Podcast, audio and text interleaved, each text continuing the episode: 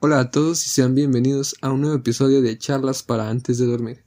Para este capítulo se estará dando una revisión y una pequeña opinión sobre la película de Noche de Fuego dirigida por Tatiana Hueso.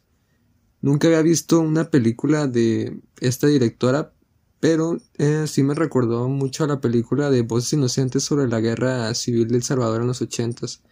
Esta película que pasaban comúnmente en el canal Las Estrellas, creo, por ahí de 2000, no sé, 2010, 2015, algo así. Este, donde salió un morrillo acá. Este, que pues sí, le tocó vivir lo de la guerra civil en esos años. Y pues bueno, con esta pequeña introducción, empecemos con el episodio. Espero lo disfruten.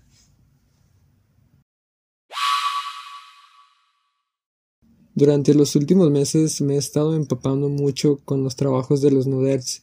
Esto gracias a un compa, un saludo al Raúl, que me recomendó ver así que lo que hacían estos chavos y cómo los trabajos que realizaban impregnaban esa motivación, la cual pues, totalmente es contagiosa. A todo esto empecé a seguir al director, que es Herman Nudert, por Instagram, y por ahí rondando sus stories de septiembre de, de este año, 2021, recomendaba guacharse una movie eh, que pues la verdad no daba mucha introducción a la película, pero dije va, mientras no sea nada de Marvel, todo ok. Revisando las funciones de distintos cines, solamente se encontraban dos proyecciones para ese día acá en Saltillo. De pedo a publicar en mi Facebook y en Instagram quien jalaba guacharla conmigo. Lamentablemente ningún compa jaló, ¿no? Ni Pepe Holmes. Ya pues compré mis boletos y me fui solina a guacharla muy la mera neta, nunca había ido al cine solo y no podía parar de pensar en situaciones incómodas al momento de entrar y todo ese pedo, ¿no?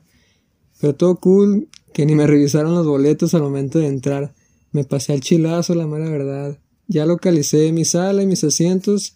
En la sala solo se encontraba una pareja, un señor con sus palomitas y yo merengues. Al señor le dije buenas noches. ¿Escucha esto? creo que no, pero pues si lo escucha, pues qué onda, chavo acurrucado sobre la butaca esperando a que iniciara la peli, mientras en el pre solo aparecían cosas como que nuestro cine cumple con las normas sanitarias para que estén seguras nuestras salas. Aunque un compa por ahí me dijo que les vale pura verga, ¿no? En fin, llegó el momento de la movie. Al momento de iniciar la película, como dije antes, no sabía de qué iba a tratar. Por el póster pensé que iba a ser algo como Sharknado o una madre así. Totalmente equivocado. La primera toma que recuerdo que aparece es una vista aérea de una carretera hacia el poblado central de la película. Esto mientras unas camionetas a toda velocidad se escucha que van pasando. A partir de este momento sobresalen algunas niñas y sus familias, las cuales se tienen que esconder debajo de una trinchera casera al momento de escuchar estas trocas que van llegando al pueblo. Durante el desarrollo de la trama se nos muestra cómo es la vida de la mayoría de la población en ese lugar, donde algunos tienen que salir a buscar la gorda fuera del pueblo y otros muchos se dedican al sembrado de amapola cerca del pueblo. Sobre esto último es donde empieza a desarrollar la trama de la película, ya que gracias a estos cultivos de amapola la mayoría de la gente que vive en el pueblo cuentan con una supuesta inmunidad ante aquellos que se dejan venir de vez en cuando. Además que al parecer se les paga bien y alguno que otro se le asciende dentro de la jerarquización de la sociedad cultivadora. Hasta acá todo bien sobre el pueblo y su gente, pero ¿qué tienen que ver las niñas? Debido a la mayoría de la situación actual en el sur de nuestro país, se conoce que existen algunas prácticas dudables sobre infantes y adolescentes. Debido a la mayoría de la situación actual en el sur de nuestro país, se conoce que existen algunas prácticas dudables sobre infantes y adolescentes. No entraremos mucho en detalles sobre nuestra realidad, pero sí en la película. Guiño guiño. Tres niñas son las protagonistas de nuestra historia. Una disculpa por no recordar los nombres. los cuales bajo este escenario del pueblo van realizando su coming of age.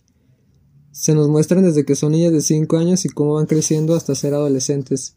Durante este periodo se ven momentos tan traumatizantes para los personajes debido al contexto en el que viven, tal como tener que raparte el cabello para no parecer niña y así que no quisieran secuestrarte, tener que utilizar ropa muy holgada por la misma situación, desaparición de gente del pueblo sin explicación alguna, ver cómo algunas partes de tu pueblo se convierten en una fosa común, enfrentamientos militares, casi no terminar la primaria y fuego, mucho fuego. Dentro de lo que cabe es una obra totalmente contemplativa. No se esperan plot twists, tal como una historia no fantástica. Funciona muy bien, todo ok. Cabe recalcar que durante toda la película hay escenas de paisajes del pueblo, las cuales hacen darle mucha vida al escenario, que quiero creer que es lo que buscaba darle un protagonismo en segundo plano por parte del director y del equipo creativo. El contexto donde se encuentra el personaje genera toda la interacción y consecuencia de la historia. Al momento de terminar la película, la mera neta me dejó con ganas de ir a abrazar a la protagonista. Me pegó así bien cabrón, la mera neta. Creo que fue buena idea ir solillo a ver esta película. Creo que también era otro recurso dentro de la película. La soledad que presentaban dentro del pueblo, cada una de las familias, la mayoría con, ahora sí que familias por otros lados, digamos, por ejemplo, del protagonista, que el papá de esta familia estaba en el gabacho y cosas así, sí generaba ese sentimiento de soledad, de desamparo, de ambigüedad. Entonces, pues la verdad, toda esa atmósfera creada, tú perreía, la verdad, se andaba llorando ahí más o menos. Entonces, pues al final, las obras y los chistes no son más que retratos de nuestra realidad, como dicen por ahí, ¿no? Ya para terminar, según algunos sitios dicen que el 17 de noviembre de este año 2021 se estará poniendo en el catálogo de Netflix ahí para que la vayan a watchar y no se queden con los que les platiqué, ¿no? No es mención pagada, ya quisiera que estos cabrones me pagaran de perdido la suscripción que ni uso, ¿no? Ahí nomás les los dejo. Disclaimer del episodio. Este día 17 de noviembre ya salió la película, entonces confirme si la quieren watchar acá en Netflix pues la pueden ver, ¿no? La neta, súper recomendadísima. Nada más eso era todo. Regresamos. Muchas gracias por escuchar esta pequeña reseña Storytime. Ya se la saben, carteles celulares. También no olviden seguir el podcast en el Spotify y en el YouTube. Acá nomás para seguirle dando. Ya estuvo pues, vergas. Que primero lo que deja y después lo que pendeja. Bye.